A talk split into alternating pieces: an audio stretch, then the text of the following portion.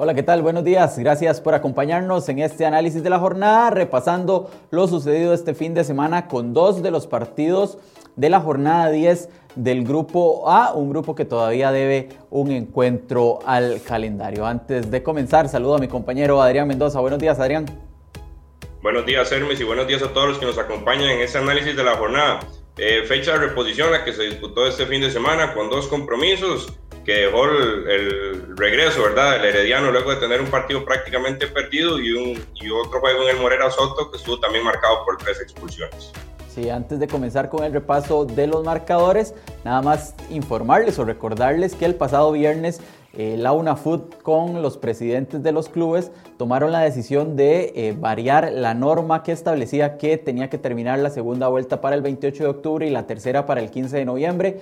Eh, de esta manera y después de la cuarentena que está realizando en este momento el Santos de Guapiles, el campeonato en su primera fase va a jugar las 16 fechas, se va a jugar el campeonato Apertura 2020 de manera completa y por eso eh, también hoy repasaremos el inicio de la tercera vuelta que comenzará desde este martes y hasta el jueves con cinco partidos y también dejando en claro que el Santos de Guapiles volverá a la competencia hasta después del 30 eh, de octubre, esta semana todavía que está en cuarentena. Pero ahora sí, repasemos lo sucedido este sábado con el empate 2 a 2 de Grecia contra Herediano, prácticamente Adrián un un empate milagroso para los florenses que terminaron en, la cancha con ocho jugadores. Fue celebrado como un triunfo, ¿verdad? Al final este resultado de 2 por 2 que logra conseguir el Herediano en los últimos minutos en el estadio Allen Riñoni. Y es que terminaron con, cinco expulsados, ¿verdad? El juego se les empezó a, a complicar a los florenses eh, debido a las expulsiones primero de, Arturo Campos, ya en el segundo tiempo fue el caso de Oscar Esteban Granados, por esa misma acción empezaron los reclamos por parte de, de Jafet Soto, que decía que incluso que lo que estaba pidiendo era una tarjeta amarilla y al final la sorpresa fue que se terminó llevando la roja. Recriminó también el hecho de que a un futbolista como John Jairo Ruiz, que ya habían sustituido para evitar cualquier tipo de expulsiones desde el banco de suplentes, eh, realizara el reclamo, diera la tarjeta roja y la fatídica tarde en, Occidente para los florenses se cerró con la, con la roja de Aaron Salazar. Sin embargo, logran un punto que, les permita ahí mantenerse en esa segunda posición con un gol agónico de su Swing. Sí, para, para, Grecia un mal resultado, ganaba 2 a 0, tenía superioridad numérica en cancha, más allá de que también sufrió una expulsión, la de Shane Brown.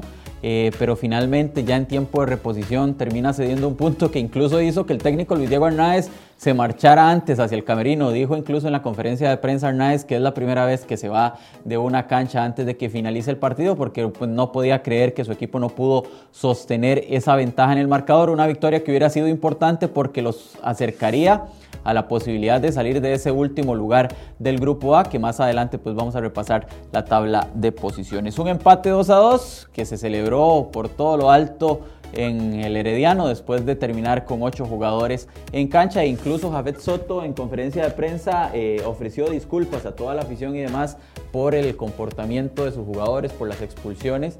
Y bueno, un equipo herediano que tendrá que replantear su once estelar para el partido de esta de este martes en el inicio de la tercera vuelta de la Apertura 2020. 2 a 2 en el estadio Allen Rilloni, Grecia contra Herediano. Ambos equipos ya cumplen con los 10 partidos eh, iniciales o por lo menos la segunda vuelta completa. En el otro juego de este fin de semana, Alajuelense volvió a la competencia luego de su cuarentena y luego de que el partido contra el Cibao por Liga CONCACAF fuera suspendido el pasado jueves recibió en el Morera Soto a Pérez Celedón y terminó perdiendo 2 a 0, un equipo manudo que también terminó con 8 hombres en el terreno de juego, Adrián. Como lo hablábamos en la previa, yo creo que el, el, hecho de ver cómo regresaba la Liga Deportiva La Juelense luego de este largo periodo de, de cuarentena era una de esas incógnitas, ¿verdad? Si iba a lograr mantener esa, esa buena racha, esa constancia que traía en el torneo a base de victorias. Eran siete de forma consecutiva las que, las que firmaba Liga Deportiva La Juelense hasta este momento. Sin embargo, las expulsiones le terminan cambiando por completo la, la cara y la idea al equipo rojinegro, ¿verdad? Primero se quedan eh, con 10 hombres debido a la expulsión de Jürgen Montenegro, luego el tema de Bernard Alfaro y, y Brian Rees, y ya un equipo diezmado donde prácticamente los ocho en cancha nada más el técnico Andrés Carey lo que hizo fue parar dos líneas de, de cuatro para intentar sostener el, el empate, sin embargo, no le dio resultado y con anotaciones de Gabriel Leiva y Hernán Fener es que los Guerreros del Sur logran tres puntos que les permite también meterse de lleno, ¿verdad? En esa lucha por, las, por un boleto a las instancias finales en el Grupo A. Sí, para la Juelense, más allá de, de la derrota, eh, quizá la principal preocupación o la principal pérdida es que no va a contar ni con Jürgens Montenegro, ni con Brian Ruiz, ni Bernal Alfaro en el Clásico Nacional del próximo sábado, porque bueno, al recibir roja directa los tres, mínimo serán dos partidos de suspensión, eh, por lo que no se verá al capitán Manu en su regreso al fútbol costarricense enfrentando a Saprissa en esta fase regular. Se habló mucho del tema del arbitraje, de las decisiones del referee en cuanto al tema de las expulsiones, pero al final de cuentas me parece que eh, los tres jugadores se van, se van bien expulsados, más allá de que haya o no intención de golpear, existen los golpes, existe la acción, la acción fuerte, incluso el portero eh, de Pérez Celedón, Brian Morales, en la acción de Jürgens Montenegro, termina con nueve puntadas en su, en su cabeza, en su frente. Y bueno, finalmente la Juelense sufre en su regreso a la competencia, termina con ocho hombres, termina perdiendo eh, en casa nuevamente la segunda derrota en el torneo, ambas en el Morera Soto, pero bueno, sigue como líder del Grupo A y líder general del torneo Apertura 2022 a 0, victoria de Pérez Celedón sobre Alajuelense y así entonces queda la tabla de posiciones. En ambos grupos los manudos son líderes con 24 unidades, Herediano llegó a 15, es segundo, Guadalupe está con 13 con un partido menos, ojo con Guadalupe porque de ganar ese partido pendiente contra el Santos le quitaría a los florenses ese segundo lugar. Pérez Celedón, como decía Adrián, se metió en la pelea, es cuarto con 13 unidades, Santos está en 10 con un partido pendiente. Y Grecia eh, sumó un punto más, llegó a 6 pero sigue en el último lugar del grupo A. En el grupo E ya se han completado las jornadas, las 10 jornadas de estas dos vueltas de enfrentamientos directos entre los, entre los mismos equipos de grupo desde hace varios días, con un cartaginés que es el, el líder, ¿verdad? Está ahí en solitario con 20 puntos, seguido por el Deportivo Saprissa con 17 unidades. En la tercera posición aparece el equipo de Limón con 15 puntos, San Carlos, que es cuarto con 13 unidades, y Sporting eh, bajó, ¿verdad? De estar peleando ahí arriba, ya es quinto con solo 10 unidades de 30 posibles. Y el colero de este grupo B es el equipo de Jicaral Cercova. Sí, en cuanto al tema de los goleadores, no sufrió variantes después de estos dos partidos. Marcel Hernández del Cartaginés es el líder con 10 tantos. Jonathan McDonald, que no jugó en Grecia, está en 5. Starling Matarrita del Santos, Álvaro Saborío de la Jolense y Justin Daly eh, de Sporting. Los tres jugadores con cuatro anotaciones. Se viene la fecha 11, el inicio de la tercera vuelta de este torneo Apertura 2020. Tendremos partidos este martes, miércoles y jueves, comenzando este martes a las 3 de la tarde con el duelo entre Limón y Grecia. Un Limón que si quiere seguir peleando por clasificar debe ganar y un Grecia que necesita sí o sí puntuar para ver si sale de ese último lugar, Adrián. Habrá que ver la parte anímica, ¿verdad? Del equipo de, Luis Diego de los de Occidente, luego de haber tenido esa victoria en las manos que les hubiera permitido tomar un respiro, ¿verdad? En, busca de salir de esa última posición del grupo A, si se logran recuperar eh, luego de lo que fue el partido contra, contra el Herediano y mostrar una cara distinta al enfrentar a, a Limón en el Caribe del país.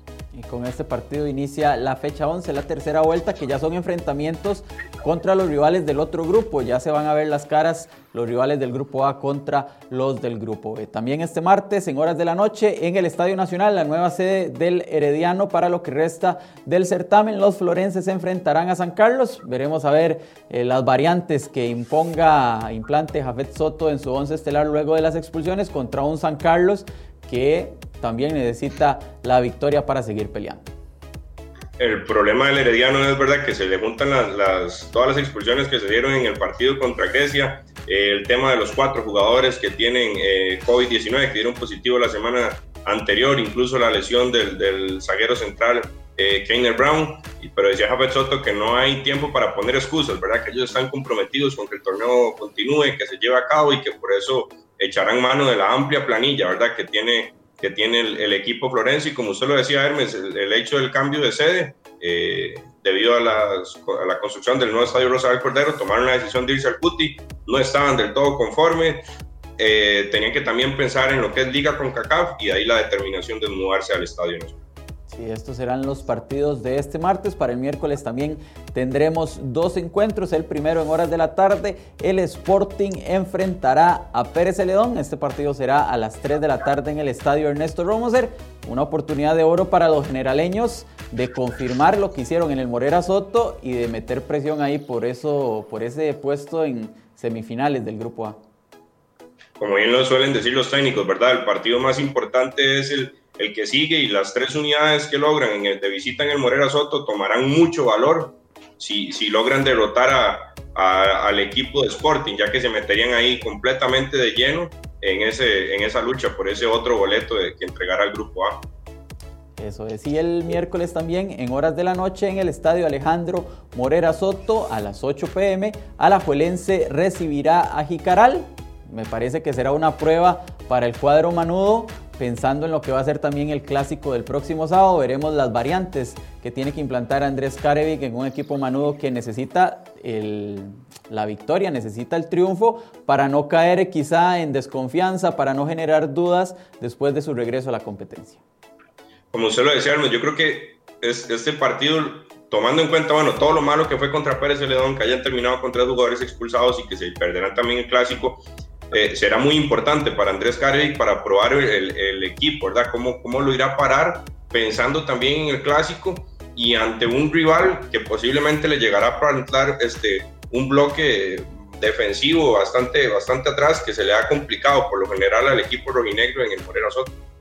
Y veremos lo que hace José Yacone, un experto en este tipo de planteamientos cuando va de visita. Para el jueves eh, será el último partido de esta fecha, del inicio de la tercera vuelta, que será de cinco encuentros. Guadalupe recibirá al Club Sport Cartaginés, un partido muy interesante porque los brumosos eh, son líderes del grupo B, necesitan ratificar y confirmar esa posición y Guadalupe eh, está ahí peleando en el grupo A y necesita pues sumar también sabiendo ya los resultados del Herediano y de Pérez Celedón, pensando también en seguir en la pelea dos equipos que tienen eh, eh, puesto en, el horizonte, ¿verdad? Como su gran objetivo, lo que es las semifinales, ¿verdad? Eh, el equipo de Guadalupe que se ha mantenido a lo largo de esas 10 jornadas peleando también en el grupo A con dos grandes como son Liga Deportiva Alajuelense y el Club Sport Herediano, mientras que en el B el, el cartaginés empezará a, ver si logra ratificar ese buen momento, consolidarse